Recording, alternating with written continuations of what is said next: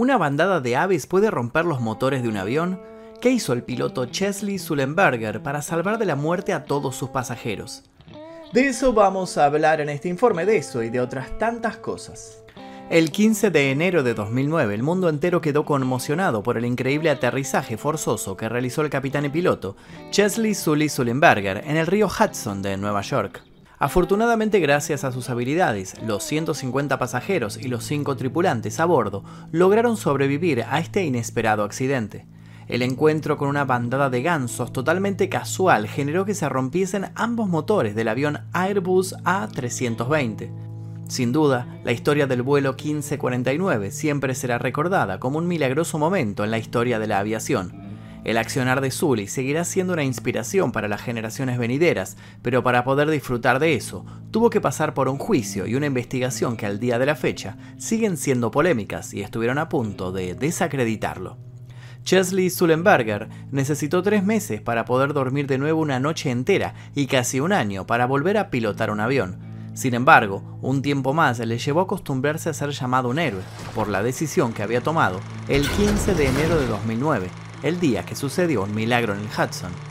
¿Sabían que quedó registrada la llamada del piloto con la torre de control en la caja negra? Ese material estaba bloqueado para mi país, pero pudimos acceder a él y podemos mostrárselo a ustedes gracias a Surfshark. Surfshark es una VPN que utilizo diariamente tanto en mi hogar como cuando estoy de viaje o en mi cafetería favorita, ya que me permite navegar de forma privada y segura protegiendo mis datos, incluso al conectarme en redes públicas, porque como ya sabrán, nuestra información puede ser robada fácilmente allí. Además de eso, si les gustan las series y películas, utilizando Surfshark van a poder desbloquear las 15 bibliotecas mundiales de Netflix sin tener que conformarse con ver solo las que están disponibles para su país. Surfshark también les permite acceder a BBC iPlayer, Hulu y otros servicios de streaming que están disponibles solamente en algunas regiones. Obviamente también podrán conseguir mejores ofertas en pasajes de avión, hospedajes y tiendas online con promociones específicas por país.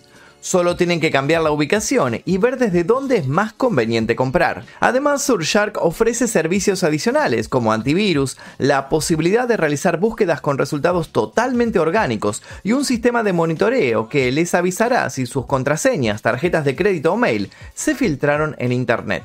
Les voy a dejar un link aquí debajo en la descripción para que se lo descarguen y además, si al bajarlo utilizan mi código el día que, van a tener un 83% de descuento y 3 meses gratis. Bájenlo, úsenlo y después me cuentan qué tal les pareció. Y ahora sí, comencemos.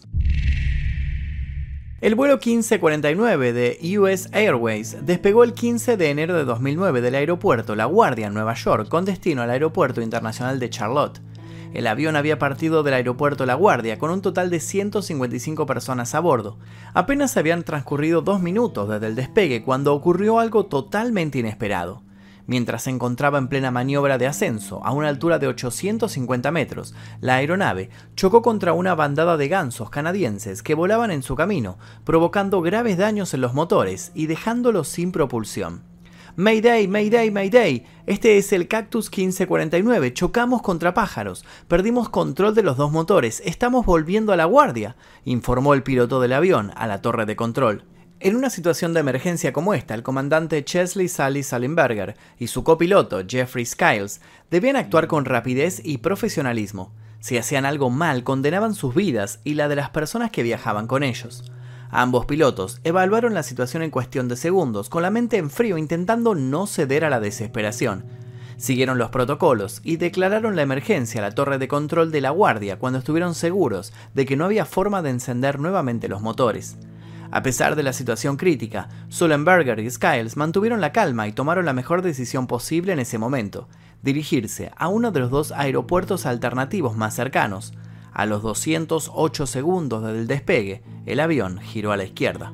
Tras esa maniobra, el capitán tuvo una certeza. El avión nunca llegaría a tierra firme.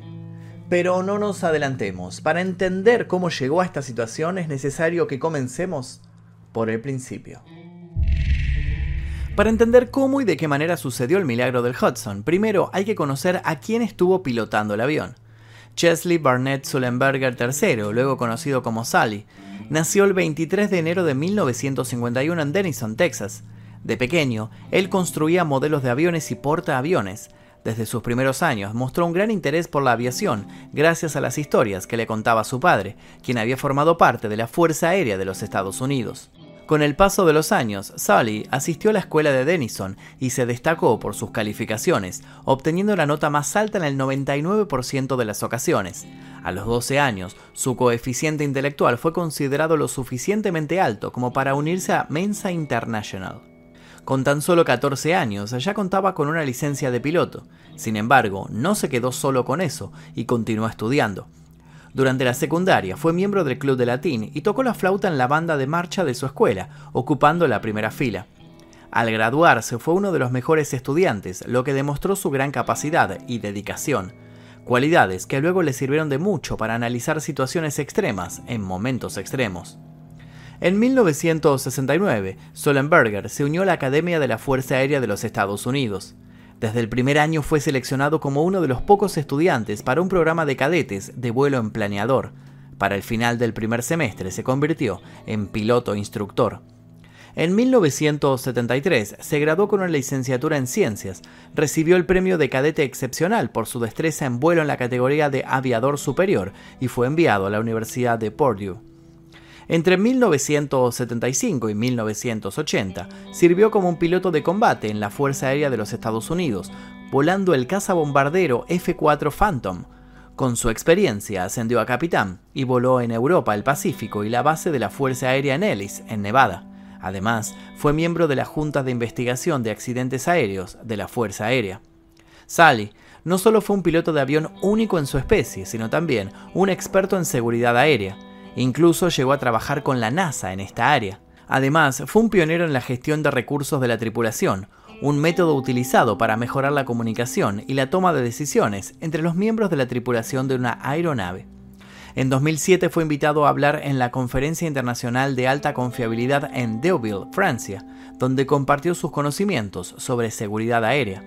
Sin embargo, tan solo dos años después iba a vivir la experiencia más difícil de su vida, una experiencia en la cual todos sus saberes se iban a poner en práctica. El 15 de enero de 2009, Salenberg era el capitán del vuelo 1549 de US Airways, que debía despegar del aeropuerto de La Guardia, Nueva York, y tenía como primer destino el aeropuerto internacional de Charlotte, en Carolina del Norte. Sin embargo, el avión nunca llegó a donde se suponía. A las 3.24 pm, el avión partió del aeropuerto de La Guardia con 150 pasajeros y 5 tripulantes a bordo.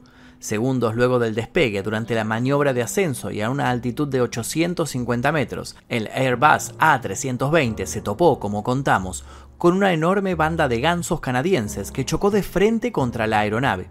Más precisamente, lo que se suele llamar una ingestión de aves en las dos turbinas causando así que ambos motores dejaran al avión sin propulsión. Después del impacto, la situación en el Airbus A320 era crítica. Sin embargo, el comandante Solenberger y su copiloto Skiles mantuvieron la calma y se centraron en evaluar rápidamente la situación para tomar las medidas adecuadas. Con la experiencia de años de vuelo, los pilotos sabían que debían seguir los protocolos de emergencia y lo hicieron con profesionalismo. Pero la situación era delicada. Ambos motores del avión estaban apagados y los intentos por arrancarlos nuevamente fueron en vano. El comandante Solenberger comprendió la gravedad del momento y en consecuencia tomó una decisión crucial, declarar la emergencia a la torre de control de la Guardia. De esta manera, los controladores aéreos tuvieron la información necesaria para coordinar con los servicios de emergencia y establecer un plan de acción para el aterrizaje del avión. A pesar de eso, la última decisión la tuvo Sully, y fue de vital importancia para la resolución de la emergencia. Gracias a la grabación del diálogo entre la torre de control y el avión, se pudo entender cómo fue el paso a paso de la situación. Todo el intercambio dura menos de 3 minutos. A las 3.27 con 32 segundos de la tarde, apenas 2 minutos y 32 segundos después de que la torre de la guardia diera el permiso para despegar, el capitán Salenberger alertó que tenía problemas. Con una voz muy profunda y medida el capitán dijo,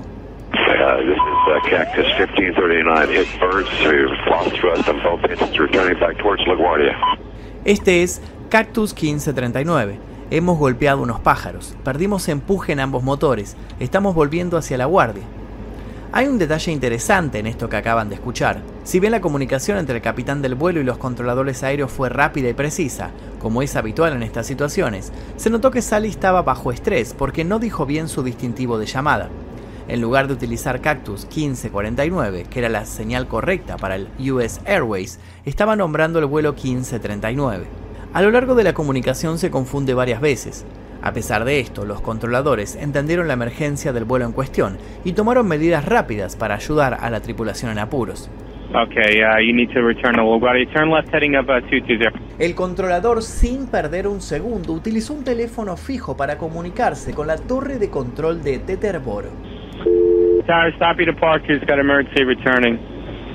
So it's 1529. He, he uh, bird strike. He lost all engine. He lost the thrust in the engines. He's returning immediately. La voz del operador era urgente, pero dentro de todo no había nervios en él.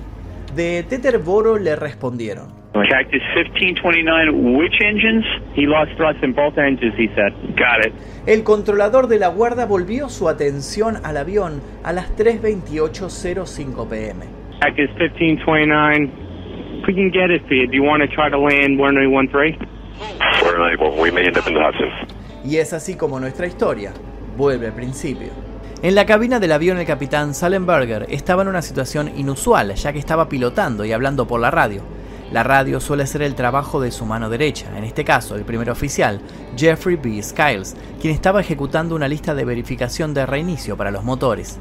El controlador le ofreció nuevamente las coordenadas desde su posición hasta la pista más cercana. Hi, Cactus 1549. It's going to be left traffic to runway 31. Unable. Okay, what do you need to land? La respuesta fue solo silencio. En ese momento Zully estaba intentando girar el avión. Ante la falta de respuesta desde la torre de control le dieron otra opción para aterrizar. Y ahora sí, hubo una respuesta. I'm not sure we can make any runway. What's over to our right? Anything in New Jersey, maybe Teterboro? Okay, yeah, off your right side is Teterboro Airport. Desde la torre de control hablaron con Teterboro y prepararon todo para que el avión realizara un aterrizaje de emergencia. Cactus 1529, turn right 280, you can land runway 1 at Teterboro. Pero Zully respondió. We can't do it. Okay, which runway would you like at Teterboro? We're going to be in the Hudson. El controlador no entendió y le volvió a preguntar. I'm sorry, say again, Cactus. El capitán Salenberger no pudo repetir nada porque tenía problemas más serios. Su última comunicación fue a las 3.29.28, a unos cientos de pies sobre el Hudson. Desde la torre de control de la guarda, al no verlo en el radar, intentaron volver a comunicarse, sin resultados favorables. Poco después, un helicóptero informó que había visto al avión. Was that Cactus? Efectivamente, eso que veía a muy baja altitud, pasando cerca del puente George Washington, es el vuelo 1549 de US Airways.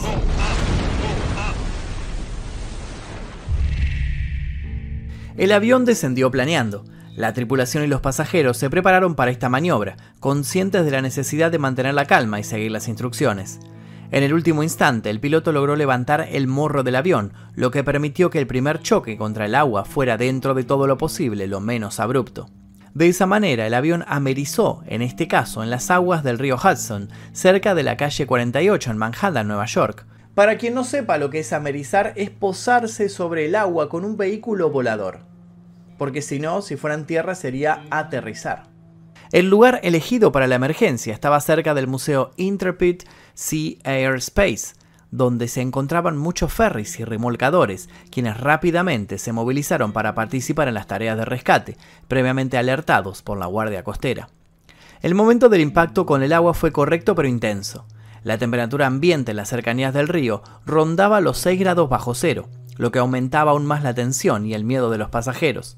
Sin embargo, gracias a la habilidad del piloto y a la rápida acción de los equipos de rescate, se logró salvar la vida a todos los ocupantes del avión. La mayoría sufrieron heridas leves, incluyendo una sobrecargo que sufrió una fractura y a cuatro personas que fueron tratadas por hipotermia, algunas de las cuales habían tomado la decisión de arrojarse al agua. El resultado final fue que el incidente no dejó víctimas mortales. El avión estaba equipado con elementos para ser utilizado en caso de una situación de emergencia en el agua. De esta forma, cada pasajero contaba con un chaleco salvavidas completo y los portaobjetos de salida podían convertirse en balsas para su uso inmediato. Los pasajeros, en medio de la confusión y el miedo, fueron instruidos para evacuar el avión mediante los toboganes de emergencia que se desplegaron en las alas. La evacuación del avión se vio dificultada por el agua que entraba en el fuselaje, debido a una puerta abierta en la parte trasera de la cabina y el daño sufrido durante el amerizaje. Los primeros en brindar su ayuda fueron dos transbordadores de Nueva York Waterway, quienes comenzaron a rescatar a los pasajeros. Afortunadamente, la Guardia Costera y los servicios de emergencia se encontraban muy cerca y se sumaron a la tarea. Finalmente, después de 24 minutos, todos los pasajeros fueron evacuados del avión y del agua a las 3.55 pm. La rápida acción de los equipos de rescate y cooperación de los pasajeros y tripulación contribuyeron en gran medida al éxito del operativo. Los diarios del mundo pasaron semanas hablando del milagro. Poco se sabía de la investigación y el estrés que Sally y Skyle atravesaron durante un año y medio. Después de aquel fatídico accidente, la Junta Nacional de Seguridad de Transporte inició una exhaustiva investigación para determinar las causas que llevaron al desastre. Fueron analizados todos los aspectos técnicos y de pilotaje del incidente. Entre las conclusiones más significativas para la comunidad de pilotos se encontraban las extensas recreaciones del simulador de vuelo. El objetivo era evaluar la posibilidad de regresar a la guardia o desviarse a Teterboro, centrándose en la reacción del piloto y el tiempo de consideración. Sally se encontró con una dura acusación de la comisión encargada de investigar el milagro del Hudson, le reprocharon no haber actuado según las consideraciones de sus superiores, pero Sally se defendió, alegando que en las simulaciones se habían olvidado de incluir el tiempo de reacción necesario para recopilar información y valorar las alternativas. En otras palabras, era fácil reaccionar sabiendo lo que estaba por suceder, pero en la vida real, en el momento del accidente, tuvieron que tomarse su tiempo para entender lo que estaba pasando, analizar las posibilidades y luego tomar la ruta que ellos creyeron correcta. La comisión aceptó este razonamiento y propuso realizar una nueva simulación, esta vez incluyendo el tiempo de reacción. El resultado fue desastroso. El avión se estrelló y todos los pasajeros murieron. Esta nueva simulación demostró que Sally tenía razón y que su habilidad para tomar decisiones rápidas y precisas fue lo que salvó la vida de todos a bordo. La investigación concluyó que la decisión del capitán Sullenberger fue la correcta. También se discutió y probó la selección de flaps 2 en lugar de flap 3. Estos se usan para aumentar la sustentación de la aeronave. Esta reducción de resistencia permitió una mejor actitud de la nariz al golpear el agua, lo que posiblemente ayudó en el amerizaje exitoso.